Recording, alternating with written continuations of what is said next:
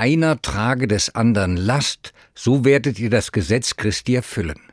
Der Bibelvers aus Galater 6, Vers 2 ist ein Leitfaden christlichen Handelns, christliche Ethik auf den Punkt gebracht. Er fordert uns auf, als Christen Lastenträger zu sein. Einer trage des anderen Last.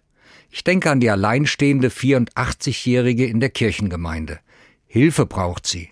Andere Gemeindeglieder kümmern sich, führen kleinere Reparaturen in ihrer Wohnung aus, fahren sie zum Gottesdienst, zum Arzt, sind für sie da.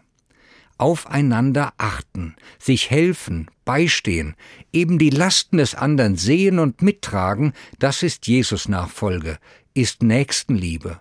So wird Jesu Botschaft gelebt und Christi Anspruch sein Gesetz erfüllt. Das geschieht im Großen wie im Kleinen im Großen durch Diakonie, Caritas und viele Organisationen, die professionelle Lastenträger sind.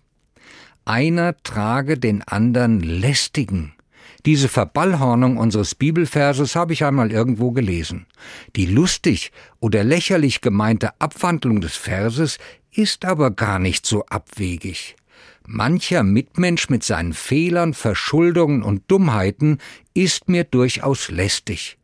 Auch ihn soll ich tragen, ertragen, und er mich, mich mit meinen Fehlern und Marotten.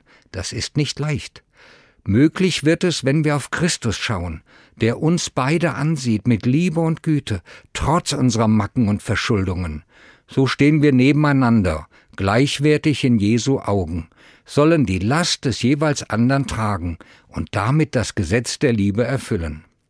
Ich bin mir sicher, die neue Woche bietet Möglichkeiten, Lastenträger zu sein.